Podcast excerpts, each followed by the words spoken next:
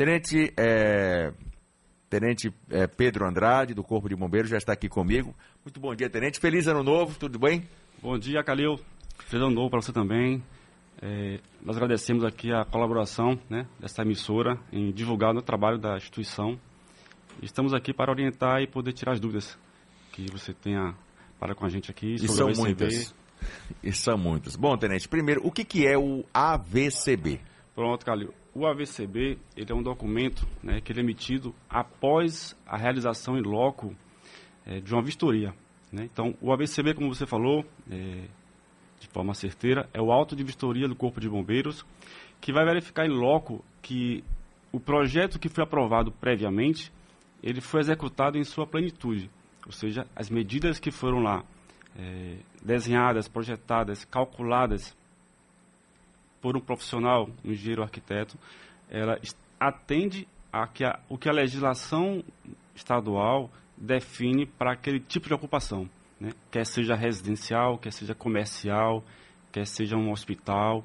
Então, para cada ocupação, o profissional ele precisa é, planejar muito bem as medidas de segurança contra o incêndio pânico para que possa garantir né, que os integrantes daquela ocupação evacuem de forma segura para garantir que aquela edificação é, disponha de recursos é, previamente estabelecidos que possam ser utilizados pela brigada ou por pessoas capacitadas lá para tentar mitigar o princípio de incêndio. E isso dê tempo né, de as pessoas evacuarem com segurança e chegada do Corpo de Bombeiros até o local.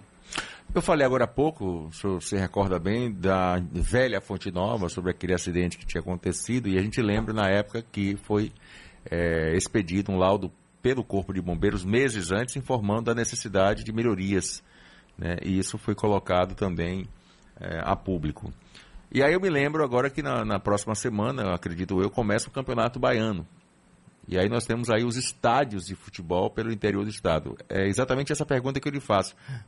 Um dos laudos para a liberação dos estádios inclui o Corpo de Bombeiros, é isso?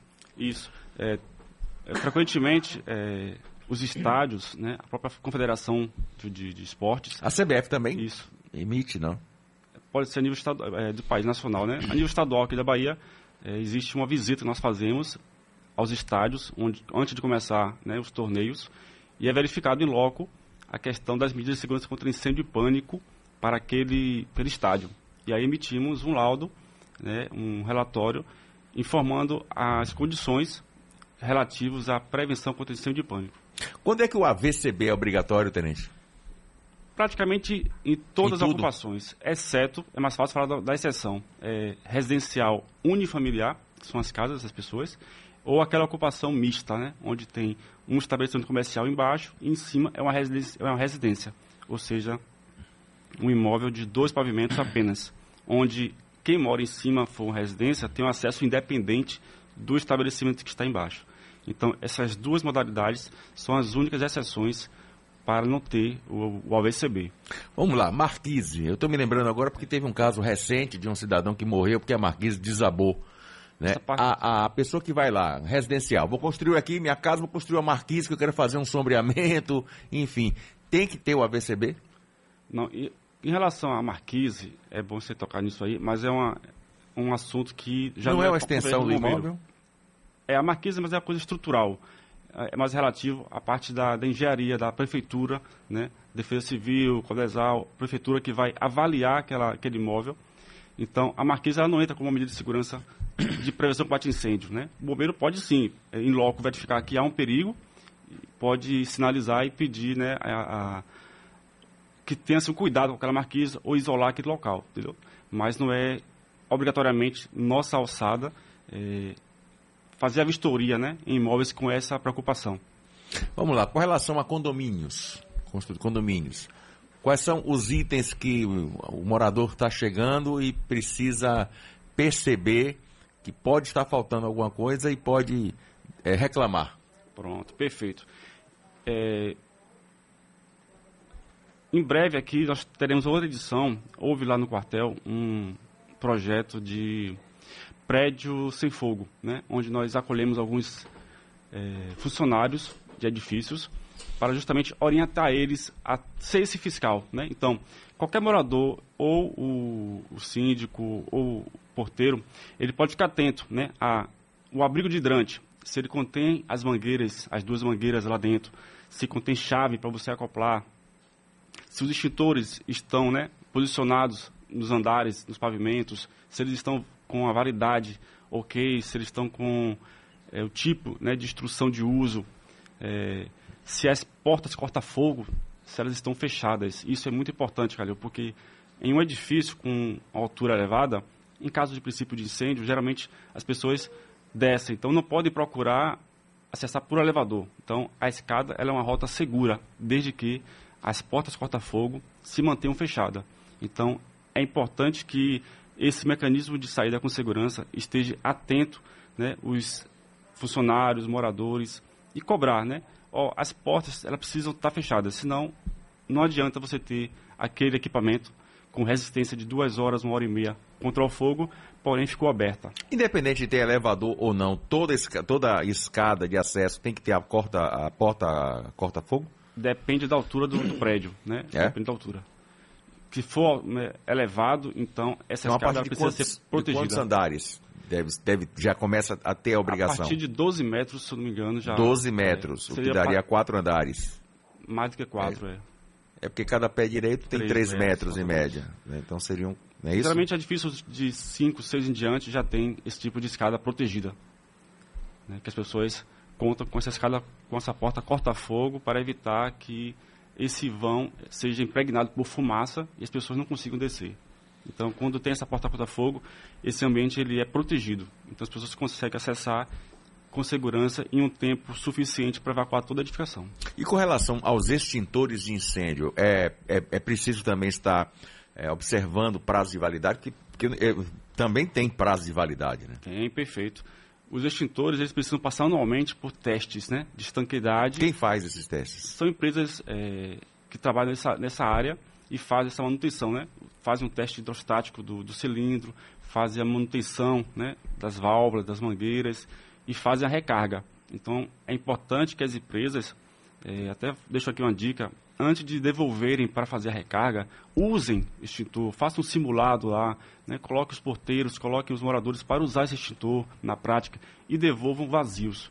Porque a gente sabe que tem pessoas que possam agir de má fé e você leva para carregar e apenas troca o selo te devolve o mesmo extintor. O senhor falou aí sobre a importância de se fazer testes é, eu vejo muito pouco acontecer. No meu condomínio eu nunca vi alguém fazer treinamento, não é nem teste, treinamento contra incêndio. O senhor, o senhor disse que é importante ter esse treinamento. É importante, porque, Calil, é, vivemos hoje é, fomentando uma cultura de prevenção. O que seria isso? As pessoas precisam é, enxergar o sistema de prevenção e combate a incêndio como uma cultura nova que precisa estar é, evidente no nosso dia a dia, né? Nós não podemos mais desconhecer esses sistemas, desconhecer é, o uso de extintor correto. Né? Você tem extintores de água pressurizada, você tem extintores de pó químico, você tem extintores de CO2. Então, cada um desses extintores ele é, é apto para usar em um determinado tipo de incêndio, classe A, classe B, classe C. Então, incêndios em partes elétricas, você não pode jogar um extintor com água pressurizada, porque você vai receber né, a condução elétrica. Então, é importante que as pessoas pesquisem um pouco, né, que o condomínio faça reuniões, convide né, é, pessoas da área que fazem os projetos, que pegue o, o, o, projetista que fez o seu condomínio, sente com os moradores, apresente quais foram as medidas que estão ali, como é que se usa. As pessoas precisam é, estar atento que a prevenção ela é muito, ela é muito importante é, e capaz de evitar tragédias maiores, né? Saber, por exemplo, que você está em um local e que aquela rota de fuga ou a saída ela está desobstruída, ela está livre. Imagina você vai para um local, um show, etc., e você vê lá uma, uma saída é, isolada, né, fechada. Né? Então é importante ter essa visão da prevenção. Ok, Pedro Andrade, chefe da seção de projeto técnico simplificado, falando aí sobre o auto de vistoria do Corpo de Bombeiros. Tereza, qual é a validade do AVCB? Calil, é, atualmente a validade é de um ano. Um ano. Então, a cada ano é necessário fazer a renovação. A renovação. Que, que é feito através né, de solicitação do responsável pelo imóvel, ele apresenta o AVCB vencido, paga uma taxa de vistoria e uma equipe vai até o local e faz a vistoria como a primeira, né? Verificar todos os equipamentos e assim poder certificar que aquela ocupação naquele momento se encontra com todas as suas medidas de segurança aptas para aquela edificação. O AVCB, ele é obrigatório para todo tipo de empreendimento ou existe um procedimento mais simplificado? Isso. Existe dois procedimentos. Né? O AVCB ele é quando o imóvel ele se regulariza e previamente precisa ter a vistoria. O simplificado ele tem outra modalidade que ele vai ter casos em que é necessário ter a vistoria. Há um exemplo, uma escola com uma pré-escola, então como é uma coisa delicada, é preciso ter a vistoria. É, se for uma loja comum, um, uma loja né, de conveniência, poderá ser o processo simplificado, que é justamente para facilitar é, ao microempreendedor ter uma celeridade em sua regularização. Então, é emitido um CLCB, que é o Certificado de Licença do Corpo de Bombeiros. Possui a mesma validade, apenas ele não tem a vistoria prévia. É uma vistoria que pode ocorrer por amostragem, ou seja, de 100 casos lá que a gente licencia, a gente pode escolher 10, 15 e visitar para ver se em loco ele realmente atende ao que foi é, projetado, porque existem dois casos. Aqueles menores que 200 metros quadrados, com seja térreo e saída direta dos ocupantes para a via pública, esse aí é o mais simples de todos, nem precisa nem de profissional. O próprio proprietário, ele vai preencher um anexo, vai comprovar a área construída, que é menor que 200, e nós licenciamos ele.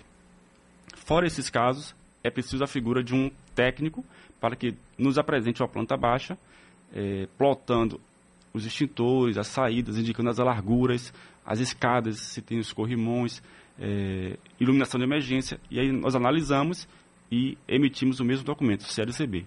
Fora esses dois casos, é, os demais, né, que é obrigatório ter o AVCB, a gente faz a visita, tanto para os maiores, como você colocou, quanto para os simplificados, mas que na sua normatização exige que tenha uma vistoria prévia. A exemplo, como falei, uma pré-escola, é, um local de, de acomodação de pessoas idosas. Então, são simplificados, mas precisa ter a vistoria. E os estabelecimentos que trabalham com produtos de alto risco, com explosivos, com produtos de fácil combustão, a exemplo é, de depósitos de gás a exigência deve ser maior. Sim, sim, com certeza. Então, para esses casos aí, ele não, eles fogem do simplificado. Eles têm que apresentar o projeto completo, onde é analisado toda a carga de incêndio que ele possui, os extintores que ele dispõe, a capacidade. É, tem casos que é obrigatório ter o hidrante, né? Tem casos que é obrigatório ter chuveiro automático e brigada e outras medidas de segurança de acordo com a complexidade né, de cada é, ocupação. O chuveiro automático que o senhor fala, para o ouvinte entender bem, é aquele aparelho que fica no teto, Isso. que a qualquer sinal de fumaça ele automaticamente ele manda água. Manda água. Ele tem lá um, um sensorzinho de, de, de, mercúrio e atinge uma temperatura ali, ele, ele rompe esse lacre e começa a sair água. É, agora, com relação, por exemplo, a, a, a residências, né, o senhor falou aí sobre, por exemplo, locais onde é, mora, mora idoso, locais onde tem, tem muita criança, quais são os cuidados que a gente, na condição de morador, precisa observar? Quando eu falo, Carlinhos, dessa parte de, de, dos idosos, é aqueles, aquelas casas né, que acolhem, né, que, que, ah, que cuidam. fala sobre... É, tipo, é, asilo, né, os asilos. Não é a casa comum que tem um idoso, Em Salvador não. tem vários asilos. Tem vários. Eu já licenciei alguns e esses aí eu faço questão de visitá-los, né, porque é uma questão de, de de preocupação né, com a evacuação, com é, o local não ter tanta carga de incêndio, né, ao depósito que eles têm estarem bem afastados, estarem bem protegidos. A questão da parte elétrica é muito importante, Calil. É, verificar e pedir que aquela casa nos, nos emita um atestado de que um profissional teve no local e verificou a sua parte elétrica, porque nós não podemos né, sair testando. Então, a gente pede um profissional que emita um RT e faça essa vistoria técnica naquela casa e nos informe, ó, aquela parte elétrica ali está ok. Agora, Tenente, eu queria conversar com o senhor, aproveitando aqui a sua presença, é, para a gente falar para o público de alguns cuidados que são necessários no dia a dia. Por que, que eu estou falando isso? Porque nós já noticiamos aqui no ano passado e durante toda a vida vários incidentes envolvendo uh, incêndio que poderiam ter sido evitados. Né? E muitas vezes eu observo que esses incêndios acontecem mais por falha humana, por um erro, né, do que propriamente por é, um problema técnico. Ah, o ar-condicionado pegou fogo, né? mas será que não faltou manutenção e aí entra a falha humana? Ah, mas foi o carregador que explodiu e acabou causando incêndio. Mas será que não poderia ter retirado? Então, eu queria que o senhor fizesse um, um, uma explanação exatamente sobre isso. O que, que pode ser feito para evitar esses acidentes que acontecem em várias residências? Ok, Calil. É, os incêndios, como você falou, ele precisa estar é, cercado por cuidados. Né? Então, para evitar que o incêndio aconteça, é muito importante que o morador ele contrate o profissional. Né? Ele quer instalar um ar-condicionado, quer instalar um chuveiro, ele contrata o profissional, maneira, é, né? faz de qualquer maneira, ele sobrecarrega aquela, aquele circuito elétrico, né? Nós sabemos que para você instalar um ar-condicionado é preciso ter uma, uma, um circuito próprio, né? Uma fiação mais resistente, e isso, é, disjuntor específico é. para ele. Então, nós temos hoje muitas casas, e essas casas não têm manutenção na parte elétrica, então são circuitos... Muita gambiarra, num bom popular. É. Muitos circuitos antigos, fios que estão é, cansados, fios que já foram é, já foi ultrapassado a sua capacidade né, de condução. Então, a gente informa que usar também aqueles benjamins né, nas tomadas para multiplicar as saídas é um perigo, porque você está ali... Famosa extensão. É, e também extensão, usar celular carregando em cima da cama, ele esquenta, né? O celular esquenta aí. As tomadas com benjamins também esquentam as tomadas. Então, temos é, benjamins próximos a cortinas, então evitar, né? cortinas não pode estar encostando com tomada. Então afaste, porque se você sobrecarrega aquilo ali, um carregador, um curto-circuito, primeiro ponto de ignição fácil ali é a cortina. Então, como o material de hoje, né, que nós temos em casa, eles são muito mais inflamáveis, mais rápidos do que os anteriores. Antigamente os materiais eles tinham mais algodão, então demorava de pegar fogo.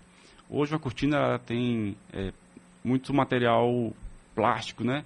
Então a combustão é extremamente rápida e esse material ele exala uma fumaça tóxica, muito mais do que antigamente. Então pedimos isso, né? Tome cuidado ao vocês instalarem equipamentos novos, ar-condicionados, para não sobrecarregar a sua seu circuito elétrico e isso pode acarretar uma sobrecarga e iniciar, né, um incêndio. Uma vez eu aprendi, né, porque eu falava errado, eu admito, o, o Corpo de Bombeiros me deu essa aula né, é, com relação a, a botijão de gás. Ele, ele colocou na minha cabeça o seguinte: olha, aprenda que botijão de gás não explode. O botijão de gás, se você vê, ele sai inteiro. Que a impressão que dá é que ele explode e sai jogando. Não. O que explode é o gás que fica ali preso dentro de uma casa. E, e, e foi explicado para mim na época exatamente o seguinte: quando você entrar em casa, evite logo bater na, na, é, na no interruptor, dá uma cheirada antes para ver se não tem escapamento de gás e aí corre para a janela. Então, a maioria dos acidentes que ocorrem com botijão de gás é por isso, pelo vazamento que acontece, a pessoa bate no interruptor? Perfeito. É, as pessoas têm esse mau hábito, né, de não chegar em casa, de não procurar sentir cheiro, né, e logo na tomada e apertar o botão. Então, é muito importante você ter sempre esse, esse cuidado né, de estar atento com o seu olfato, porque já teve, teve inúmeros acidentes que o gás vazou para o um ambiente, né, para a cozinha, ou para o apartamento todo, o gás, né, quer seja gás de botijão ou o gás encanado, também é um perigo. Então, esse volume de gás que adentra um ambiente fechado, ele fica ali preso, confinado. Aí o morador ou acorda de madrugada, ou chega em casa e vai logo acender a luz, aí acontece a explosão desse ambiente todo, né? E não do botijão em si. Então fica esse alerta aí para as pessoas estarem é, é, sentindo né, o cheiro do gás. Isso é muito importante. Tenente Pedro Andrade, chefe da seção de projeto técnico simplificado, falou com a gente sobre o auto de vistoria do Corpo de Bombeiros. Quero agradecer muito a tua presença aqui, importante, esclarecedora e que acabou nos ensinando muito. Né? Obrigado, Tenente. Calil, eu que agradeço né, ao apoio que vocês da rádio estão dando aqui ao Corpo de Bombeiro em divulgar né, nossas atividades, em, em poder estar tá divulgando né, a importância que é o Corpo de Bombeiros né, para a sociedade baiana. E é importantíssima mesmo.